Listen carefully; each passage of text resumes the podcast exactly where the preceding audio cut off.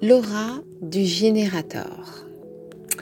Alors, l'aura du générateur, euh, c'est une aura qui est douce, qui est chaleureuse, qui est enveloppante et c'est vraiment une aura en fait euh, qui attire euh, dans le sens où on a envie de se lever dedans.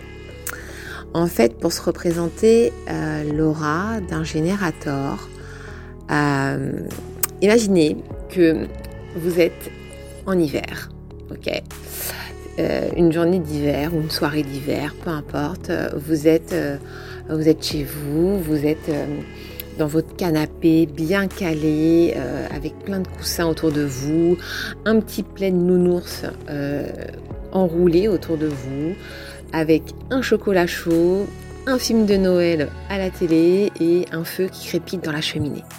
Vous y êtes là Vous êtes bien Et ben voilà, c'est ça l'aura d'un générateur. On a envie de s'y lever comme dans un petit cocon.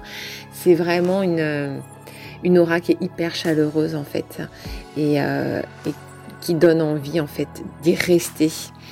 Euh, et c'est pas un hasard en fait si les générateurs ont cette aura enveloppante et chaleureuse c'est parce que en fait ils sont faits pour répondre aux invitations de la vie, leur stratégie en fait en tant que générateur, c'est de répondre aux sollicitations de la vie, euh, aux demandes de, personnes, euh, ou vraiment de pouvoir euh, du coup faire faire des choix en fait alignés avec ce qui vibre au fond d'eux, avec ce qui les met en joie.